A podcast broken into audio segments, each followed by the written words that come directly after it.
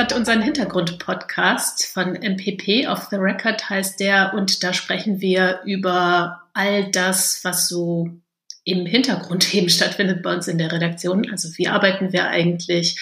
versuchen euch so ein bisschen Einblick zu geben in den Maschinenraum hinter die Geschichten, die ihr bei uns auf der Seite dann lesen oder hören könnt. Anna, du hast in der Vergangenheit mal erzählt, dass du in deiner Freizeit äh, gerne kleine Anfragen liest. Aber äh, die vergangenen, über die vergangenen Wochen hast du vor allem sehr viel was anderes gelesen. Erzähl doch mal. Genau, die vergangenen Wochen habe ich vor allem äh, Wikipedia gelesen. Das ist jetzt vielleicht noch nicht so ungewöhnlich. Ich habe mir vor allem aber auch die Bearbeitungshistorien der Wikipedia-Artikel, die ich angeschaut habe, gelesen. Und das macht ja vielleicht nicht jeder, der nur nach Informationen sucht. Und dabei haben wir uns besonders die Artikel von Bundestagsabgeordneten, also den Abgeordneten im letzten Bundestag, mittlerweile waren ja Wahlen, angeschaut und geguckt, wer editiert die denn eigentlich? Und die Recherche äh, haben wir oder hast du ja gemeinsam mit der Redaktion vom ZDF-Magazin Royal gemacht. Wie kam das dazu, zu dieser Zusammenarbeit? Genau, es gab ja vorher schon mal eine Recherche mit äh, der Magazin Royal Redaktion zu damals noch dem Herrn Ballweg äh, und das hat ja schon ganz gut funktioniert und deshalb hat auch noch äh, Daniel, als er noch bei uns war, der mittlerweile woanders arbeitet, hat quasi die neue Recherche angeschoben und da bin ich dazugekommen, weil ich vorher schon mal in einem anderen Kontext äh, für ein YouTube-Format eine Wikipedia-Recherche gemacht hatte und damals auch so ein paar Datenauswertungen gemacht habe.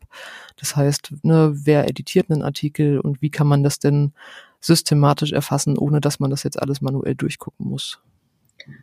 Genau, also ähm, das ist auch nochmal eine interessante Frage, weil im Artikel erwähnst du ja auch so verschiedene Tools, mit denen man da arbeiten kann, um sich genau solche Dinge anzuschauen. Aber vielleicht vorher, also was war denn die, die Hoffnung oder was war vielleicht die Ausgangshypothese, mit der ihr in die Recherche gestartet seid? Ich weiß gar nicht, ob es so eine starke Hypothese gab. Es gab vor allem irgendwie eine Frage, beziehungsweise so eine Ahnung. Wikipedia ist ja ein extrem wichtiges Informationsmittel für viele Menschen und eben auch ein Mittel, um sich bei, beispielsweise über Bundestagsabgeordnete zu informieren.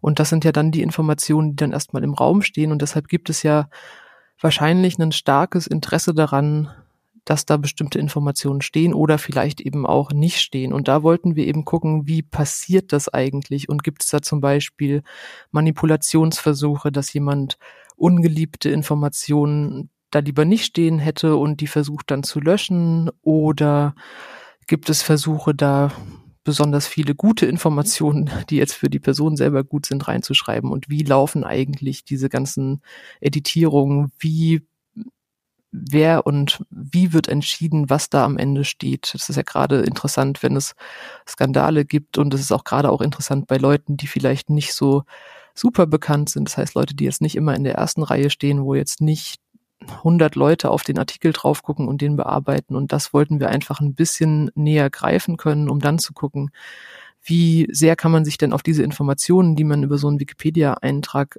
erhält, verlassen. Wie seid ihr denn dann vorgegangen als nächstes? Also bei, weiß nicht, glaube 709 Bundestagsabgeordneten insgesamt ist es ja eine ganze Menge Holz, das man da durch, durchblättern muss. Genau, Daniel hatte damals schon angefangen, ein paar Skripte zu machen, um statistische Auswertungen zu machen. Die haben wir dann noch ein bisschen weitergeführt. Und da haben wir uns erstmal so ganz grundlegende Fragen gestellt, wie zum Beispiel, wie oft wurde ein Artikel denn überhaupt bearbeitet, seit er entstanden ist? wie viele Leute bearbeiten so einen Artikel. Das heißt, es gibt Artikel gerade zu den, sag ich mal, großen Figuren, wie jetzt zum Beispiel Olaf Scholz oder so, da schauen einfach hunderte Leute drauf und da versuchen hunderte Leute mitzueditieren. Und dann gibt's aber eben auch Artikel von den sogenannten Hinterbänklern. Da sind vielleicht dann irgendwie, weiß ich nicht, eher so eine niedrige zweistellige Zahl an Leuten aktiv. Und da uns so ein paar statistische Sachen anzugucken, um Auffälligkeiten zu entdecken. Und ich finde, eines der wertvollsten Tools oder eine der wertvollsten Auswertungen, die wir dann gemacht haben, war zu schauen, wie viel Prozent von dem aktuellen Artikel, das heißt dem Artikel, der zu dem entsprechenden Zeitpunkt denn in der Wikipedia stand, stammen denn von welchen Autorinnen? Das heißt, wie maßgeblich hat eine Person oder ein Account geprägt, was da für eine Information steht. Und da haben wir eben entdeckt, dass es bei ungefähr fast 90 dieser Bundestagsabgeordnetenartikel so ist, dass über die Hälfte des Artikels von einer Person beziehungsweise einem Account stammt. Ist es denn per se schon fishy, habe ich mich gefragt, weil es gibt ja tatsächlich, also man kennt ja auch eben so Edit, Editathons, wo manchmal ja auch wirklich ähm, sogar ja Wikipedia selber dazu aufruft, dass man sich zusammen in den Raum setzt und dann eben ähm, bestimmte Einträge geschrieben werden. Also ist der Umstand, dass eine Person mehr oder weniger alleine den Eintrag für eine Bundestagsabgeordnete zum Beispiel verfasst hat, an sich schon irgendwie ein Problem? Nee, erstmal nicht, würde ich sagen, weil natürlich, das kann gerade bei eben nicht so bekannten Leuten total gut vorkommen. Da wird dann einmal ein Artikel angelegt und dann werden da die Rahmendaten reingeschrieben, da wird da das Foto reingeschrieben, so ein bisschen biografische Informationen, was die Person bisher gemacht hat. Und dann ist das vielleicht einfach auch schon ein Großteil des Artikels, wenn man von der Person dann im Rahmen ihrer Abgeordnetentätigkeit nicht mehr so besonders viel hört. Das ist erstmal nicht problematisch. Was daran aber problematisch sein kann, ist, dass es dann auch dazu führt, dass da eben potenziell wenig Leute drauf gucken. Das heißt, in dem Moment, wo man vielleicht versucht, irgendwie Informationen da besonders schön reinzuschreiben oder andere Informationen wegzubekommen, dann ist es natürlich immer ein Problem, wenn wenig Leute irgendwo raufgucken, weil dann eben das Korrektiv, das man hat, durch die Anzahl der Autorinnen oder die Anzahl der Leute, die so Artikel irgendwie beobachten und dann Auge drauf haben, extrem klein wird. Das heißt, nein, man kann jetzt nicht bei jedem dieser Artikel, die das betrifft, sagen, da ist irgendwas komisch, aber wir haben das eben als Anhaltspunkt genommen, um uns dann vor allem diese Artikel nochmal genauer anzuschauen und zu gucken, wer sind denn die Personen, die da bearbeiten. Und ihr habt ja dann tatsächlich auch eine, also als ihr dann genauer hingeschaut habt, ja dann einiges gefunden, weil als nächstes ist ja dann eigentlich die, die Überlegung, na, was ist denn, wenn das womöglich äh, die Person selbst ist oder jemand, die zum Beispiel im Auftrag dieser Person arbeitet? Also was habt ihr da entdeckt? Genau, man entdeckt erstmal viele Artikel, bei denen es so ist, dass das einfach unglaublich aktive Wikipedia-Autorinnen sind, die diese Artikel anlegen und abfliegen.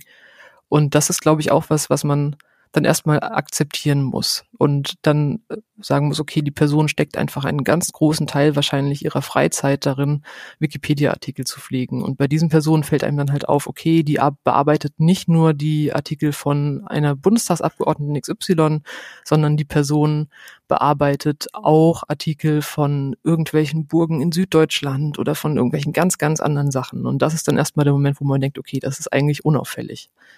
Dann ist uns eine, sage ich mal, zweite Kategorie von Sachen aufgefallen, nämlich, dass es relativ viele Bundestagsabgeordnete gibt, die eigene Accounts haben und bei denen das auch dran steht. Das heißt, da zum Beispiel der CDU-Abgeordnete, der ehemalige Patrick Sensburg, der hat einen Account, der heißt auch so und dem bedient auch sein Büro und der ist verifiziert. Das heißt, er hat einmal quasi gesagt, okay, das ist unser offizieller Account und in unserem eigenen Namen transparent bearbeiten wir das auch. Da gibt es auch einige von. Und dann ist uns eben noch eine weitere Kategorie aufgefallen. Das waren eben Nutzerinnen, die unter einem Pseudonym diese Artikel bearbeitet haben, wo es aber dann anhand der Editierung, die sie gemacht haben, sehr wahrscheinlich war, dass sie in irgendeiner Art und Weise mit der Person, also mit dem Abgeordneten, der Abgeordneten in Verbindung stehen. Das heißt, da war das nicht transparent, da war eben nicht der verifizierte Account da, wo klar ist, okay, das ist das Bundestagsbüro, sondern da war es so ein bisschen naheliegend aufgrund der Art der Editierung in dem Artikel, die teilweise sehr detailliert waren und auch weil dieser Account gar keine anderen Editierungen vorgenommen hat und sich anscheinend nur für eine Person interessiert. Und da haben wir uns nochmal genauer angeschaut, was ist denn da eigentlich los? Was sagt denn Wikipedia selbst eigentlich zu dem Thema? Als wenn du sagst, es gibt sowas wie verifizierte Accounts, ähm, scheint es ja nicht grundsätzlich verboten zu sein, zu sagen, okay, das bin ich und ähm, ich möchte jetzt mal ein paar Sachen korrigieren in meinem Artikel. Das ist eine interessante Frage und ich glaube, das ändert sich auch immer wieder und es ist auch je nach der Sprachversion der Wikipedia unterschiedlich, wie man zu solchen Bearbeitungen in einem Interessenskonflikt steht. Das heißt, natürlich ist eines der Grundprinzipien der Wikipedia eben die Neutralität und es wird erstmal davon abgeraten, selber einen Artikel anzulegen oder Artikel zu bearbeiten, wenn man in irgendeiner Art und Weise befangen ist. Das heißt, wenn man beispielsweise von der Person, um die es in dem Artikel geht, bezahlt wird oder wenn man selber diese Person ist oder wenn es auch zum Beispiel um eine Firma geht und man ist Mitarbeiter dieser Firma zum Beispiel. Dann gibt es aber einen Versuch dafür, Regeln zu formulieren und in der deutschsprachigen Wikipedia momentan so in etwa die Handhabe, dass es gerade, wenn es um Zahlen geht, wenn es irgendwie um ganz, ganz klare Fakten geht, dass es dann eben in Ordnung sein kann, wenn es transparent gemacht wird. Und das liegt ja auch so ein bisschen nahe. Ich meine, klar, wenn ich jetzt mein Geburtsdatum da als Abgeordnete richtig stelle oder wenn ich ergänze, welche Ausschusstätigkeiten ich habe, dann ist das ja erstmal nicht problematisch, weil das ist ja einfach eine Information und da kann ich eigentlich gar nicht viel mit dieser Information erreichen, außer dass dann eben der Artikel vollständig und korrekt ist. Und was waren denn für euch so Momente, also nochmal auf die konkreten, was habt ihr da eigentlich entdeckt, ähm, auf die Frage zurückzukommen? Es gibt ja in, in, jeder Recherche so Momente, wo man merkt, okay, da stößt man jetzt gerade auf Gold. Was war so ein Moment in dieser Recherche, wo du gemerkt hast, da habt ihr was entdeckt, das ist ein kleinerer oder größerer Knaller? ich weiß gar nicht, ob es so, so, ein, so ein Knaller gibt. Es war eher so dieses, dieses Gesamtbild, das sich irgendwann ergeben hat, dass wir gemerkt haben, ziemlich viele Abgeordnete oder die Büros der Abgeordneten bearbeiten die Artikel. Aber so richtig sicher, wie man das jetzt eigentlich richtig macht, ist sich eigentlich niemand. Das heißt, da gibt es einfach so super viel Unsicherheit und manche Sachen, die da gemacht wurden, waren auch sehr ungeschickt, wo man sich dann denkt, so, naja, das hätte man aber irgendwie auch vermeiden können. Ich würde sagen, so Gold im Sinne von, ich habe mich irgendwie köstlichst amüsiert, äh, gab mir tatsächlich dann die FDP Thüringen. Die hatte nämlich auch einen, oder die hatten einen eigenen Account. Und da war es ganz spannend. Die hat dann unter anderem, ich glaube, zum damaligen Zeitpunkt waren das über 90 Prozent von dem Eintrag von einem Thüringer Bundestagsabgeordneten verantwortet. Und so sind wir auch überhaupt auf diesen Account gestoßen. Und dann haben wir uns angeguckt, was macht denn die FDP Thüringen, das heißt der Wikipedia-Account der FDP Thüringen noch so. Und dann haben wir gedacht, okay, was machen die da? Also die editieren die Artikel zum Deutschen Bratwurstmuseum, die editieren irgendwie den Artikel zum Berliner Tagesspiegel. Und es ist halt ein super aktiver Account. Und wir dachten so, okay, was, was zur Hölle passiert da? Und dann haben wir eigentlich auch versucht, das rauszukriegen, haben dann der FDP Thüringen eine Presseanfrage geschickt, die haben aber leider nicht geantwortet. Und das, äh, ich bin immer noch okay. ein bisschen traurig, dass wir Also es gibt noch, Antwort es gibt haben. noch offene Rechercheenden. Ähm, Ganz große offene Rechercheenden. Was hat es mit dem Deutschen Bratwurstmuseum auf sich? Ja. Falls jemand investigativ diesen Ball, äh, diesen Faden aufgreifen möchte, ähm, haben wir nichts dagegen, oder? Hast du was dagegen? Nee, nee, auf jeden Fall nicht. Ich wäre okay. ich wär interessiert, das zu lesen nur zu, aber lasst es uns dann wissen. Genau, ihr habt aber noch weitere, also diese sogenannten Edit Wars unter Wikipedia-Artikeln sind ja ein bekanntes Phänomen und ihr habt auch ähm, einige solche Edit Wars, also wo jemand quasi äh, immer wieder versucht hat, in eine bestimmte Richtung Änderungen durchzudrücken. Auf sowas seid ihr ja auch gestoßen, oder? Ja, wir haben dann bei dem äh, CDU-Politiker Steffen Bilger was gefunden und zwar gab es mal bei Steffen Begern eine Sache, dass er eine Differenz mit der deutschen Umwelthilfe hatte. Da ging es irgendwie um einen Beschluss auf dem CDU-Parteitag irgendwie 2018. Da sollte der deutschen Umwelthilfe die Gemeinnützigkeit aberkannt werden oder zumindest was beschlossen werden, was äh, wahrscheinlich dazu geführt hätte. Und aus irgendeinem Grund äh, gefiel dem äh, Herrn Bilger dieser Abschnitt nicht, der dazu in der Wikipedia stand. Und dann hat eben der Büroaccount von ihm versucht, den zu löschen und das mehrmals. Und zwar so oft, bis dann irgendwann der Artikel vorübergehend gesperrt werden musste, damit normale Nutzer den nicht mehr bearbeiten können. Und das fand ich so ein bisschen skurril, weil eigentlich, wenn man sich so ein bisschen mit, mit der Wikipedia und den Geflogenheiten beschäftigt, dann weiß man ja Edit Wars, das heißt irgendwie einfach dieses hartnäckige versuchen, irgendeine Information da reinzubekommen oder auch irgendeine Information da wieder rauszubekommen, führt eigentlich selten dazu, dass das funktioniert, sondern es führt dann nur dazu, dass noch mehr Leute irgendwie wissen, okay, da passiert gerade irgendwas und das dann irgendwie versuchen zu verhindern und dann kommt man nicht besonders weit. Genau, und dann haben wir eben auch den Herrn Bilger gefragt, warum er das gemacht hat und warum er dann irgendwann auch damit aufgehört hat. Und er hat eben gesagt, okay, der Artikel sollte eben aktuell und faktisch richtig sein. Und er fand eben, dass die Positionen, die da genannt wurden, eben nicht den Grundsätzen der Wikipedia entsprechen und hat dann eben seiner Aussage nach selber versucht, das zu lösen. Das hat nicht funktioniert und dann hat er Kontakt mit einem Organisator von einem Bundestagsprojekt von Wikipedia aufgenommen, der das dann für ihn anscheinend so umformuliert hat, dass es für ihn gepasst hat. Hm, klingt aber irgendwie auch ein bisschen fishy, oder? Das klingt, ja, die Frage ist eben, warum ist es jemandem so wichtig? Ich glaube, eine der Sachen, die man immer beachten muss, wenn es um einen Wikipedia-Artikel über einen selbst geht, ist, dass man, ich meine, ich habe keinen, ich bin vielleicht irgendwie ein bisschen, äh, kann da aus einer entspannten Position sprechen, aber dass man einen gewissen Abstand zu den Informationen auch hat, die da drin stehen und dass, wenn eben Dinge einem gerade nicht passen, dass dann vielleicht die eigene Person nicht die richtige ist, um dieses Problem zu lösen. Nee, das ist auf jeden Fall klar. Ich meinte jetzt auch eher den Umstand, dass er dann quasi den Dingen anderen Weg gegangen ist, nämlich jemanden aus der Organisation kontaktieren zu können und die Person das dann für ihn gelöst hat.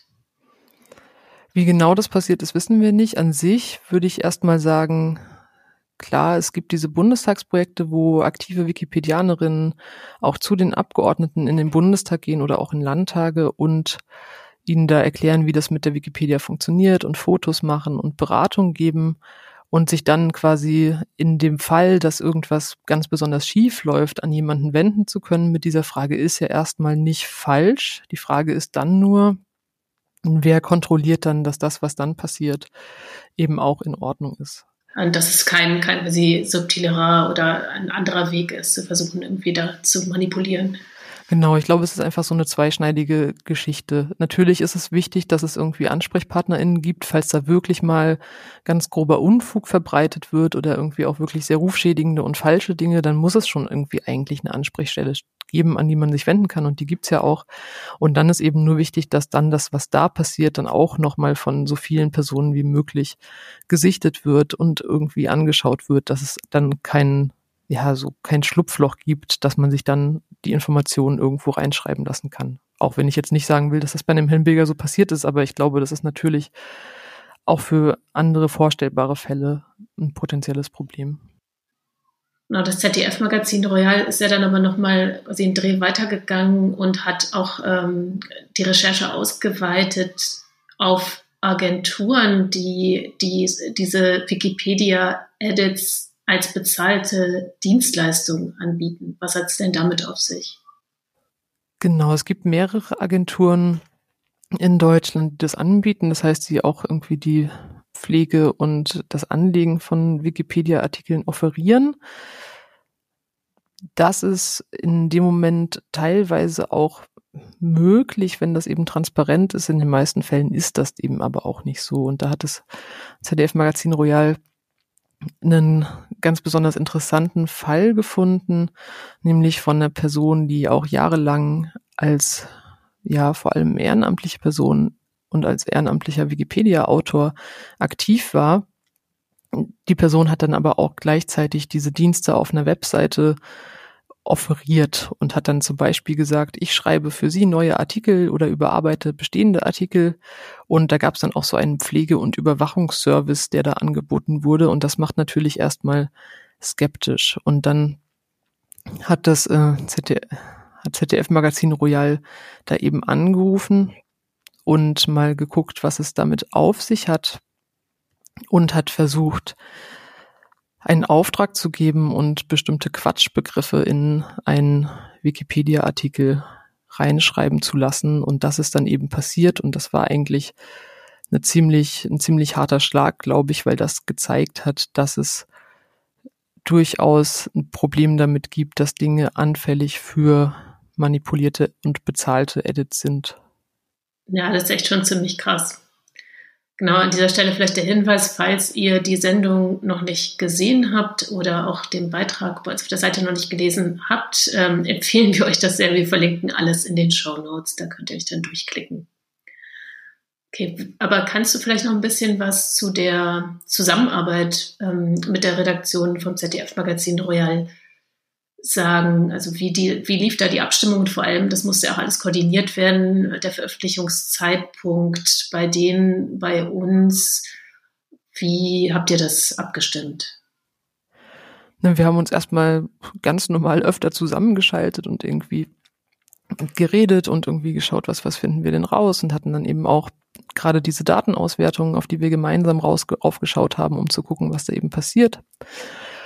Und hatten dann aber auch entsprechend unterschiedliche Schwerpunkte, weil klar, das ist einfach ein Medium, das Dinge über Video transportiert, da hat man nochmal ganz andere Anforderungen, Sachen auch sichtbar zu machen. Bei uns ist es so, wir sind eben ein Textmedium und wir können Dinge gut aufschreiben und daraus ergeben sich dann auch einfach unterschiedliche Schwerpunkte und unterschiedliche, ja, ich sag mal so unterschiedliche Ansätze, welche Aspekte denn jetzt besonders interessant sind. Wir haben uns dann eben vor allem auf die Abgeordneten äh, fokussiert und da Personen kontaktiert und von dem Beitrag vom ZDF-Magazin Royal war ja auch ein großer Teil eben diese Aufdeckung von der ja bezahlten ähm, sagen wir mal, Manipulation, die da passiert ist. Genau, aber wir haben halt vor allem auch mit dadurch zusammengearbeitet, dass wir uns diese Daten zusammen angeschaut haben und die Sachen ausgewertet haben, um Auffälligkeiten zu finden. Diese Analysen, die, genau. die wir gemacht hatten mit den Skripten.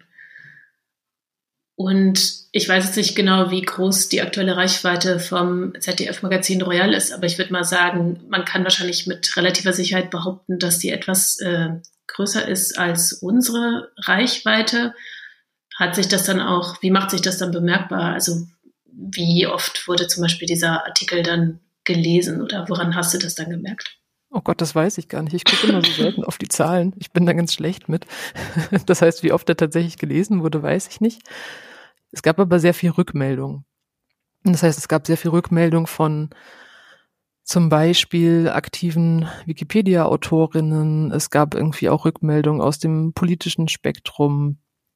Und daran hat man, glaube ich, schon gemerkt, dass das ein Thema ist, das Leute bewegt. Und es hat auch einige Diskussionen ausgelöst, die jetzt die man jetzt auch auf der Wikipedia nachvollziehen kann. Das heißt, es gibt gerade auch eine Diskussion darüber, wie man denn Dinge wie bezahltes Editieren in Zukunft handhaben will und wie man vielleicht auch verhindern kann, dass so, so ein Fall, dass jemand das in einem größeren Stil macht und das für sich ausnutzt, wie man das dann eben unterbinden kann in Zukunft. Und ich glaube, das ist eben auch wichtig, weil es ging ja mit der Recherche nicht darum, irgendjemanden bloßzustellen, oder irgendwo mit einem Finger drauf zu zeigen und zu sagen, haha, guck mal, ihr habt da ein Problem, sondern es ging eben schon darum, einfach zu gucken, wie kriegt man denn auch solche Sachen erkannt und wie kriegt man solche Sachen in Zukunft vielleicht einfach besser geregelt. Und ich glaube, da muss das Signal eben sein, dass es darum geht, es müssen möglichst viele Leute auf solche Artikel draufschauen, es müssen möglichst viele Leute sich aktiv beteiligen und dann ist eben auch die Gefahr, dass Einzelpersonen mit einem Interesse im Hintergrund nicht mehr so einen großen Einfluss haben können. Ja, wobei Rückmeldung, du hast es gerade noch relativ diplomatisch äh, formuliert. Ich gehe mal davon aus, dass einige Menschen auch relativ unglücklich waren, als sie sich zurückgemeldet haben. Na gut, aber es ist ja auch nicht irgendwie unsere Aufgabe, Menschen immer glücklich zu machen, sondern es geht ja auch darum, irgendwie einen Missstand aufzuzeigen, den man verbessern kann. Nee, das auf jeden Fall. Genau, ich hatte mich nur gefragt, sozusagen, wie viel du dann noch mit dem, äh, damit im Anschluss damit beschäftigt warst, quasi diese, diese Auswirkungen äh, zu verwalten. Ja, ich meine, es gab auch viele positive Entwicklungen. Zum Beispiel haben wir in dem Artikel ja auch einen Fall beschrieben von dem Artikel zum Bundestagsabgeordneten André Hunko. Da gab es eben einen Nutzer unter Pseudonym, der sehr, sehr viel von diesem Artikel verantwortet hat und wo eben nahe lag, aber nicht offengelegt wurde, dass es irgendeine Verbindung zu André Hunko selber gibt. Und da haben wir eben dann nachgefragt und einfach mal das Büro gefragt, so hey, hm, was ist denn da los? Gehört das irgendwie zu euch? Ist euch das bekannt? Und da wurde dann eben auch klar gesagt, so ja, das war ein Mitarbeiter, der den Text ergänzt hat. Und es war aber vielleicht gar nicht so richtig klar, dass man irgendwie so Accounts auch verifizieren kann. Und das wurde jetzt eben auch geändert. Und jetzt gibt es eben auf der Nutzerseite zu diesem Account einen Hinweis, dass es ein Angestelltenverhältnis zu André Hunko gibt. Und das ist eben auch gut so, weil es geht ja gar nicht darum, Leute großartig an den Pranger zu stellen, sondern um auch zu zeigen, so hier, es gibt eben gewisse Regeln, Leitlinien, Gepflogenheiten, die sollte man einhalten. Und es ist auch, glaube ich, wichtig, dass so viele Leute wie möglich die kennen, weil wenn sie nicht bekannt sind und Leute dann was machen, dann fällt es ihnen vielleicht auf die Füße, obwohl sie sich dessen gar nicht bewusst waren. Und da ist es, glaube ich, einfach auch wichtig, Leute ja im Zweifelsfall über so eine Anfrage darüber aufzuklären, was sie denn besser machen können. Das war eher etwas, was ihr relativ oft ähm, gemerkt habt oder mitbekommen habt, dass die Leute selber gar nicht so viel Ahnung davon hatten, was jetzt eigentlich erlaubt oder äh, angesagt ist im Rahmen von Wikipedia. Ja, und wie und auch was relevant ist, weil natürlich ist es immer schwierig, wenn man die Relevanz von Ereignissen zu der eigenen Person beurteilen muss, zu gucken, was ist denn für so eine Online-Enzyklopädie relevant? Ist jetzt jeder kleine Besuch beim Frauenkreis in Hintertupfingen, bei denen ich auf dem Erntedankfest war, ist das für die Wikipedia relevant oder empfinde ich das vielleicht als relevant, weil ich glaube, dass das gut meine Person und mein Engagement dann repräsentiert und einfach da sich nochmal bewusst zu machen. Im Zweifelsfall überlässt man das vielleicht einfach anderen Personen, die das besser einschätzen können, weil sie eben neutraler gegenüber der eigenen Person eingestellt sind. Das ist, glaube ich, einfach was, was man nochmal klar machen muss und woran Leute sich dann auch halten müssen. Und dass es dann immer wieder irgendwie Grenzfälle gibt oder Graubereiche, das passiert eben. Und es ist auch nicht schlimm. Das heißt, es ist nicht schlimm, wenn jemand da was reinschreibt und jemand anderes nimmt's raus, aber das muss man dann eben auch so einfach akzeptieren. Genau, angenommen, es gibt da draußen jetzt äh, Menschen, die Lust haben, eine ähnliche Analyse zu machen. Wie würde man das denn machen mit den Werkzeugen, mit denen ihr gearbeitet habt? Das kann einfach eigentlich auch jede Person selber machen, denn es gibt so eine Art, wie nennt man das am besten, Statistik, Werkzeugkasten für Wikis im Allgemeinen. Das heißt jetzt nicht nur für die deutschsprachige Wikipedia, sondern für die Dinge, die eben auf dieser Technologie aufbauen. Das nennt sich X-Tools. Und da gibt's auch einfach eine Website, die man aufrufen kann. Und das können wir auch in den Shownotes verlinken, dann kann das jeder sehen. Und bei Xtools, das kann man auch einfach über den Browser bedienen. Da kann man zum Beispiel eingeben, ich will jetzt wissen, wie viele Edits folgender Nutzer auf der Wikipedia gemacht hat. Da kann man aber auch sagen, ich will jetzt mal statistische Informationen über die Historie einer, eines bestimmten Wikipedia-Artikels haben, um zum Beispiel zu schauen, in welchem Zeitraum wurde der besonders häufig bearbeitet und so weiter und so fort. Das ist was, was man ganz, ganz einfach machen kann. Und da hat man natürlich dann so ein bisschen das Problem, das skaliert nicht so gut. Das heißt, das kann man dann immer für ein paar Artikel machen, die man sich angucken mag. Aber das kann man nicht so gut ja für 709 Abgeordnete machen. Und wir haben uns dann eben ein paar Skripte gebaut, die wir leider nicht veröffentlichen, weil sie ein bisschen na, dilettantisch zusammengehackt sind. Vielleicht können wir das nochmal ein bisschen aufräumen und dann auch zur Verfügung stellen. Aber damit kann man dann eben auch einfach größere Mengen an Artikeln automatisch auswerten und sich dann eben Tabellen erzeugen lassen und Statistiken erzeugen lassen, in denen man noch ein paar Sachen ja strukturierter aufarbeiten kann. Aber ich glaube, es ist mir auch wichtig zu sagen, dass dieses Analysieren und dieses Rausfinden von, ne, wie viel Prozent stammen denn von irgendwie einer Person, dass es jetzt nicht irgendwie so dunkle Magie ist, sondern dass es einfach auch für alle nachvollziehbar ist und dass Wikipedia eben auch so angelegt ist, dass sie einfach analysierbar ist und sich das jeder anschauen kann. Und da gibt es bestimmt noch ganz viele andere Dinge, die man sich anschauen kann. Da gibt es ja nicht nur Abgeordnete, es gibt ja auch Unternehmen, die da vertreten sind, wo man sich auch angucken kann, wer editiert denn da was, in welchem Zeitraum.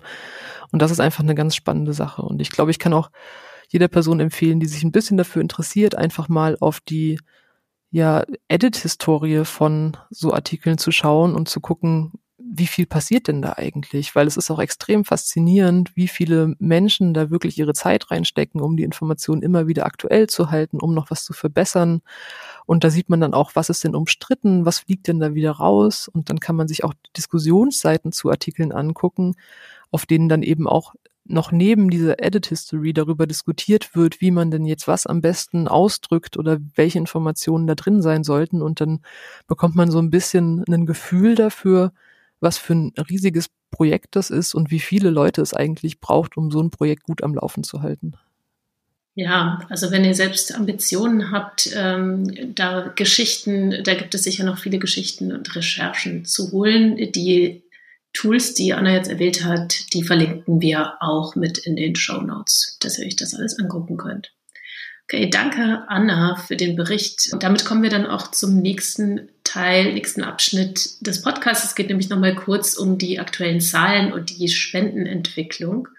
Wir hatten im August Einnahmen von äh, ja, fast 50.000 Euro und Ausgaben von 67.000 Euro. Das heißt ein ordentliches Minus von ungefähr 20.000 Euro, was aber eben nicht so ungewöhnlich ist, weil wir durchaus gewohnt sind, dass dieser Defizit zum Jahresende bei der Spendenkampagne nochmal ausgeglichen wird. Allerdings ist unser Spendenziel für dieses Jahr auch äh, recht ambitioniert. Eine Million Euro bis Ende des Jahres sollen reinkommen und der aktuelle Stand ist jetzt 44 Prozent, die wir davon erreicht haben, Stand August. Es ist also durchaus noch einiges zu holen. Sag doch mal deinen Medientipp. Was ist dein Medientipp, Anna? Ich habe vor ein bisschen mehr als einer Woche einen extrem beeindruckenden Artikel in der Taz gelesen. Der nennt sich Schöne Mädchen essen nicht. Da geht es um äh, Frauen, die online in Gruppen sich zusammenschließen, um gemeinsam zu hungern. Und eine Schülerin aus Berlin hat diesen Artikel geschrieben und recherchiert und ist dabei eben nicht nur darauf gestoßen, dass es diese Gruppen gibt und dass es da so Communities gibt, die sich gegenseitig zum Hungern ermutigen, sondern ist auch dann darauf gestoßen, dass es sogenannte selbsternannte Coaches gibt, die dann vor allem die jungen Frauen ansprechen und ihnen anbieten, ihnen dabei zu helfen, abzunehmen. Und die dann aber ganz schnell in eine komische Richtung gehen und dann zum Beispiel Nacktfotos von den Personen haben wollen oder bestimmte Informationen oder wollen, dass sie quasi dann zu ihrer Freundin werden. Und ich fand diese Recherche extrem beeindruckend, weil das alles sehr, sehr beklemmend war. Und ich dachte so, okay, krass, sich da in so eine Szene so lange reinzubegeben und auch selber quasi mit diesen selbsternannten Coaches zu reden, das klingt A schon ganz schön gefährlich und echt krass, das irgendwie so auszuhalten. Und dann fand ich aber auch den Artikel, den die Person darüber geschrieben hat, sehr beeindruckend, weil er es schafft, auf der einen Seite einem so den Hals zuzuschnüren, weil es wirklich ein bedrückendes Thema ist und auf der anderen Seite auch über was aufklärt, wovon man sonst sehr wenig hört. Das heißt, man hört manchmal von solchen Communities oder von bestimmten Hashtags auf Instagram, wo Fotos gepostet werden, die Menschen dazu ermutigen sollen, abzunehmen. Aber gerade von diesen nicht so öffentlichen Gruppen, wo dann eben Personen sich gegenseitig Tipps geben, hört man eben wenig. Und das fand ich extrem, ja, wirklich sehr beeindruckend. Ja, klingt nach einer krassen Recherche. Ich habe, ähm, genau, ich hatte vorher überlegt, was mein Medientipp sein sollte, weil mein ehrlicher Medientipp wäre wahrscheinlich einfach, ähm, also ausgehend von dem, womit ich sehr, sehr viel Zeit verbracht habe in den vergangenen Wochen, wäre die Serie Money Heist auf Netflix, die ich mir gerade auf Spanisch reinziehe. Ähm, mehrere Staffeln davon. Aber erstens ist es wirklich kein Geheimtipp mehr, weil die äh, ja, ein ziemlicher Hit ist auf Netflix. Und außerdem ist es ja vielleicht auch nicht ganz so thematisch passend zu dem, was wir hier machen. Deswegen habe ich noch einen etwas ernstzunehmenderen Medientipp mitgebracht, wo sich auch jemand sehr, sehr ähm, lange und sehr intensiv äh, für eine Reportage in eine bestimmte Szene begeben hat. Und zwar ist das ein Beitrag, der ähm, bei The Verge auf Englisch erschienen ist, Revolt of the Delivery Workers. Und ähm, da hat sich ein ein Reporter für wirklich sehr lange Zeit extrem, ähm, hat sehr viel Zeit verbracht mit ähm, ja, Lieferfahrerinnen und Fahrern in New York. Also einerseits kann man sagen, okay, es ist halt nochmal ein bisschen eine andere Situation als das, was wir hier zum Beispiel in Berlin haben. Aber trotzdem, also ich fand es irgendwie auch sehr sehr interessant. Ähm, man, man erfährt total viel über diese Szene, was es eigentlich für Leute sind, die da arbeiten und vor allem, wie die angefangen haben, sich selbst zu organisieren, weil ja eben die, äh, die Firmen selbst das natürlich nicht tun und es dort tatsächlich so ist, dass sie zum Beispiel selbst ihre E-Bikes sich selber anschaffen müssen. Das ist aber ein, äh, gerade jetzt während der Pandemie zum Beispiel eine extreme Zunahme von E-Bike-Diebstählen und Überfällen ähm, gibt, weil diese E-Bikes ja auch relativ wertvoll sind und äh, das eben so maximales Berufsrisiko ist. Ähm, und das deswegen tatsächlich äh, gibt es eben so organisierte Strukturen inzwischen, wie das eine bestimmte Brücke, auf der besonders viele Überfälle stattgefunden haben, nur noch in Gruppen überquert wird und es dann eben bestimmte Organisatoren unter den Fahrerinnen und Fahrern gibt, die eben diese Überquerungen dann freiwillig noch organisieren. Ähm, also wie die sich eigentlich aus dieser Notsituation heraus selber ganz viele Strukturen schaffen, um überhaupt den Job zu schaffen. Und das fand ich auch einen extrem beeindruckenden Long Read, den ich sehr empfehlen kann. Vielen Dank euch fürs Zuhören. Das war ähm, der Podcast Off the Record für dieses Mal. Wie immer gilt, schickt uns Rückmeldung dazu, schreibt es in die Kommentare. Ähm, wir freuen uns über Kritik, Lob, Anmerkungen und vielen Dank fürs Zuhören. Tschüss, Anna. Tschüss, Chris.